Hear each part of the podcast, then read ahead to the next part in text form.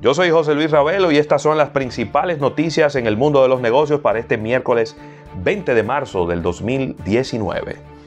Sigue la novela del Brexit y ahora la primer ministro británica solicita formalmente una prórroga de 90 días para poder negociar la salida del Reino Unido de la Unión Europea. ¿Cuántos capítulos le quedarán a esta novela? No lo sabemos. En el mundo automotriz, Ford está construyendo una nueva planta en Michigan para la fabricación de vehículos autónomos, mientras la compañía realinea algunas de sus fábricas para enfocarse en su nuevo portafolio de vehículos que se manejan solos y vehículos eléctricos. Esta nueva planta está calendarizada para iniciar operaciones en dos años. Ranking bien interesante de en qué países de América Latina se paga más con tarjetas de crédito.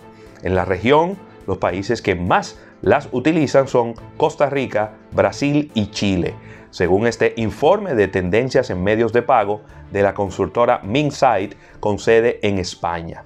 Aunque Brasil registra el volumen más alto de pagos con tarjeta por su tamaño, ya que tiene más de 200 millones de habitantes, proporcionalmente no ocupa el primer lugar.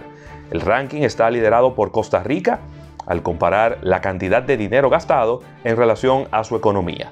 Estamos hablando de unos 13.028 millones de dólares en el 2017, equivalentes a un 22.4% de su Producto Interno Bruto.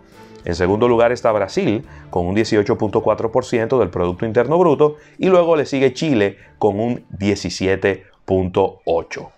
En el ámbito local, Rimax Platinum es reconocida como la filial con mayor cantidad de transacciones en la convención anual de ventas globales realizada, en donde participan más de 68 países. Muchas felicidades para Rimax Platinum. En un estudio realizado por FitVisor en los Estados Unidos, cuando los consumidores ya están listos para comprar un producto específico, el 74% de ellos va directamente a Amazon a hacerlo. Impresionante. ¿Qué número dará eso en la República Dominicana? Para el final de este año, Amazon tendrá ya el 52% del total del comercio electrónico en el mercado de los Estados Unidos, creciendo desde un 48% en el 2018.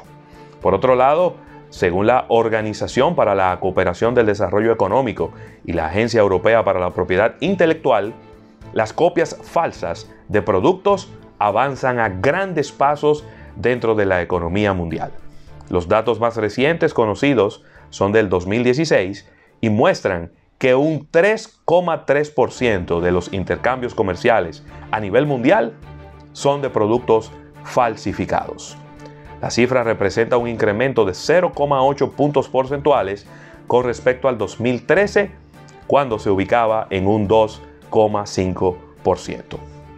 y finalmente, en lo que respecta a tecnología, Google se mete en el negocio de los juegos y lanza un servicio de transmisión solo para videojuegos que funcionará en cualquier televisor con Chromecast, computadoras con un navegador Chrome y dispositivos Pixel eh, Google.